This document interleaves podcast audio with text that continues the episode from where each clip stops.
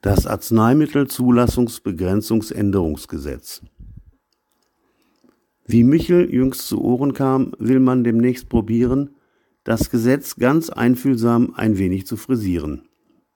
Das Wunschergebnis steht schon fest. Rein pekunär soll's mehr sein.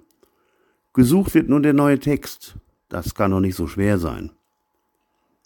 Wer den geplanten Mehrerlös für sich verbuchen soll, steht fest. Er macht ein ganz seriös bestimmte Taschen voll.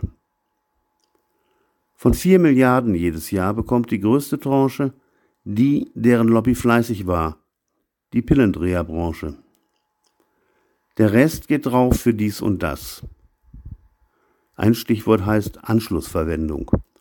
Jobs entstehen, das macht Spaß, mit Garantie bis zur Verrentung. Zwar wäre das Gesetz entbehrlich, Jedoch zeigt sich ganz plastisch, wie segensreich und, seien wir ehrlich, wirksam es ist. Fantastisch. Nachdem schon feststeht, dass ganz leicht die Einnahmen verteilbar sind, wird im nächsten Schritt erreicht, wer das bezahlt, trotz Gegenwind. Die Auswahl fällt ganz effizient auf den, der sich nicht wehrt. Das ist natürlich der Patient, und das ist nie verkehrt. Das Wichtigste ist nun getan, der Rahmen festgesteckt. Zum Schluss kommt jetzt der Inhalt dran für das Profitprojekt. Den Text für neue Paragraphen gilt es nun aufzuschreiben. Juristen, klug und ausgeschlafen, sind schnellstens aufzutreiben. Zwar haben tausend Staatsbeamte im Ministerium ihr Büro, doch den für diese Textvariante, den Fachmann gibt es nirgendwo.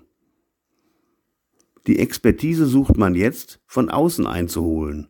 Von Nutzen dabei, nicht zuletzt, sind passende Parolen. So kommt es, dass zwar Personal in Massen schon vorhanden ist, allerdings jetzt saisonal verstärkt wird durch die kleine List. Ein Arbeitgeberdachverband entsendet Spezialisten, ergänzt noch um den Sachverstand von 16 Hausjuristen. Des Weiteren schicken Zusatzkräfte tangierte Unternehmen. Natürlich sollen die Geschäfte sich für dahin noch dehnen. Dann wird im Ministerium ein Stockwerk freigeräumt. Das wichtigste Kriterium bleibt das, wovon die Wirtschaft träumt.